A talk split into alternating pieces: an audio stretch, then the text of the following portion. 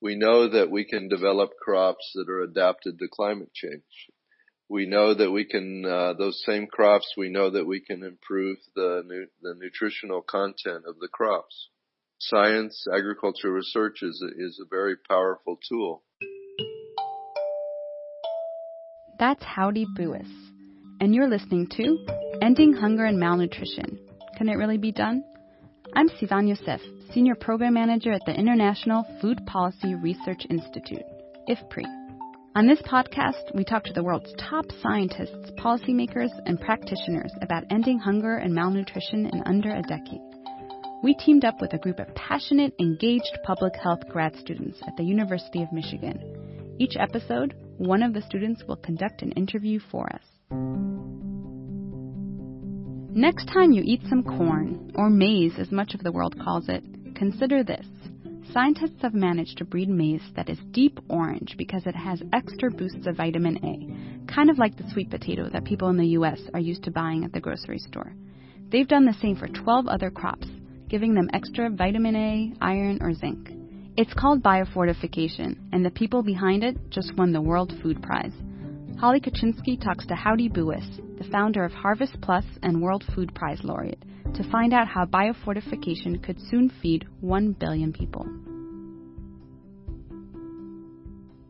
What biofortification is, it's the process of taking a high yielding crop and using uh, conventional plant breeding, crossing it with a with a variety of the crop that's high in iron or high in zinc or high in provitamin A and crossing the two and going through the conventional breeding process and eventually coming up with a high yielding and high iron crop or a high yielding and high zinc crop, a high vitamin A crop.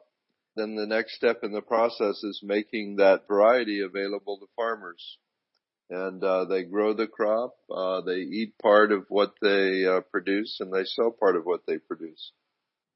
We've uh, released over a hundred varieties of biofortified crops across um, across 13 different types of crops.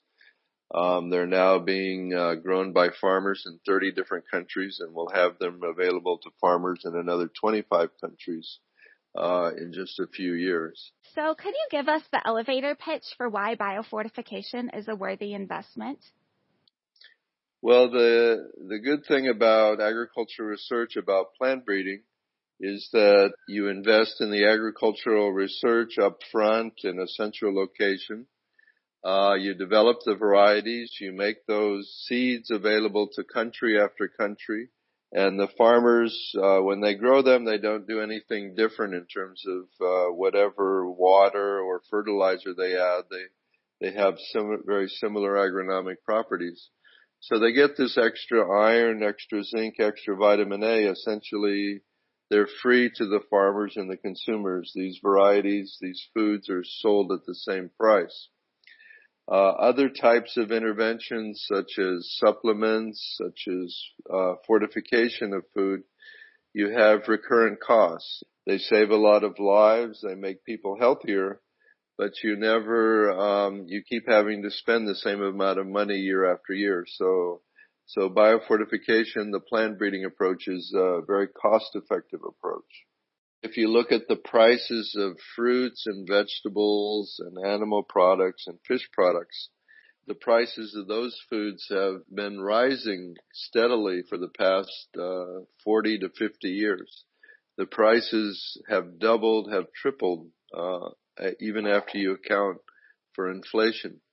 So dietary quality is getting more and more uh, expensive for poor people if their incomes haven't gone up substantially, they um, they it's it's impossible for them to buy uh, the vegetables and the fruits and the, and other types of foods that are that are naturally um, dense in minerals and vitamins. And this is this is a very serious problem that in general governments haven't recognized. They've paid a lot of attention to the price of the basic food staple, but they haven't paid attention to the prices of the foods that provide dietary quality.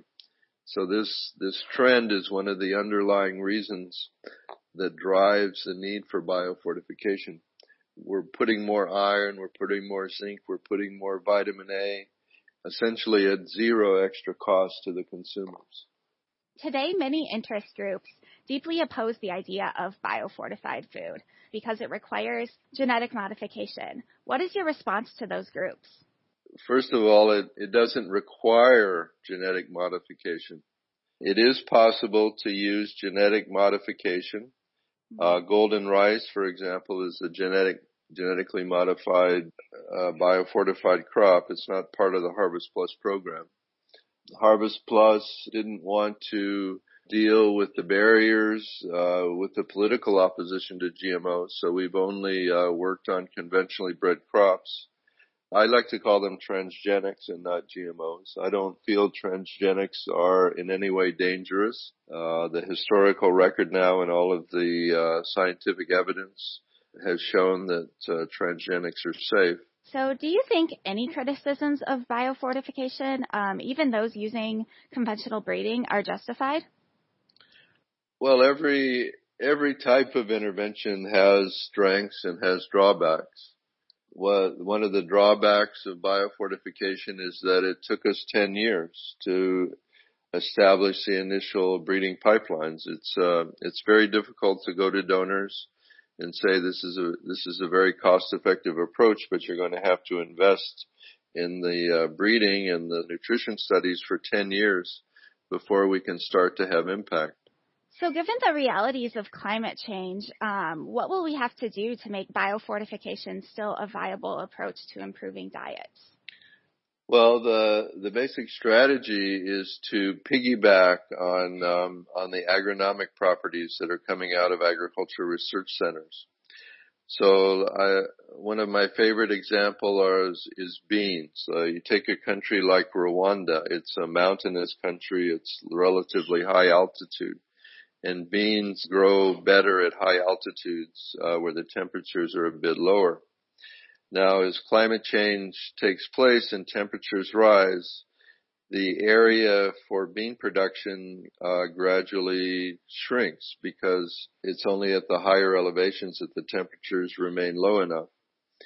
But there are also heat tolerant varieties. So the, the bean breeders have developed heat tolerant varieties and they've actually, because they're heat tolerant, they're actually able to expand the area where beans can grow at lower altitudes. So at the same time they breed in heat tolerance, they breed in the high iron trait into the beans. So the high iron trait is piggybacking on this climate smart, heat tolerant uh, bean varieties. So in this way, uh, you know, adapting to the climate and at the same time improving nutrition go hand in hand. Some people will complain about differences in color or taste between white and orange flesh sweet potatoes, yet the latter is absolutely better for them than the former. Is this a gap in awareness or just plain old human stubbornness? so when we have a high zinc rice, um, we have a high iron bean, you can't really see the, the zinc or the iron. So what the, the basic strategy for that is to uh, try to capture a very high percentage of the total supply in a country. Um, it's like putting fluoride in the water system, and over time, um, the the uh, the vision is that we'll capture uh, over 90% of the total supply, and we we don't really have to campaign and tell people to be eating these varieties as opposed to those other varieties that are not biofortified. Now with vitamin A, it's a different situation. Vitamin A makes the color yellow or orange, and uh, and people are used to eating white staple foods. Um, so take an example in Africa, maize is the most common food staple, the most widely eaten food staple. Uh, in many countries, white is highly preferred. White varieties are highly preferred. So we have to we have to propose to mothers in Africa, um, here's an orange variety. It costs the same amount of money as a white variety. You're feeding your family currently white varieties. If you switch to the orange variety for the same amount of money, you'll protect your family from vitamin A deficiency. Which one are you going to choose? So how do the mothers respond? Well, they say, uh, let me taste it.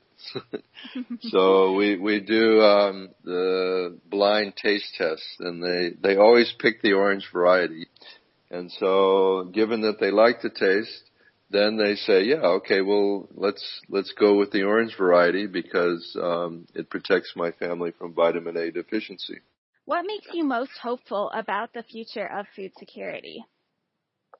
Well, we know that uh, we know that when you apply science, uh, you can do amazing things. If there's a lot of uh, investment in agriculture research um, by public agencies, by the private sector, we know that we can develop crops that are adapted to climate change. We know that we can uh, those same crops. We know that we can improve the nu- the nutritional content of the crops science, agriculture research is a, is a very powerful tool, but it also takes a long time. It takes 10 years to develop new varieties. And so you can't, you can't wait a long time and then when you have a crisis say we're going to do agriculture research. So you have to have some foresight and you have to, you have to invest the funds and that's in some sense that's what the drama is. Are there going to be the investments, the public investments in agriculture research now, so that we have these varieties available ten years from now, and um, you know avert a very serious situation. Howdy Bouis is the founder of Harvest Plus and a recipient of the 2016 World Food Prize. To learn more about the program, visit harvestplus.org. Holly Kaczynski is a grad student in the University of Michigan School of Public Health. This podcast is a joint activity of IFPRI's Nourishing Millions project and the Department of Nutritional Sciences at the University of Michigan School of Public Health. You can subscribe to this podcast and learn a lot more about IFPRI by going to the IFPRI website, www.ifpri.org, or the Nourishing Millions website, nourishingmillions.ifpri.info. Today's show was produced by Grace Heinsfield, Holly Kaczynski, Andrew Jones, Zach Rosen, and me, Sivan Yosef. Zach Rosen edited our interview. Music from today's show comes from the Free Music Archive. Until next time, let's innovate, learn, and speed up progress on ending hunger and malnutrition.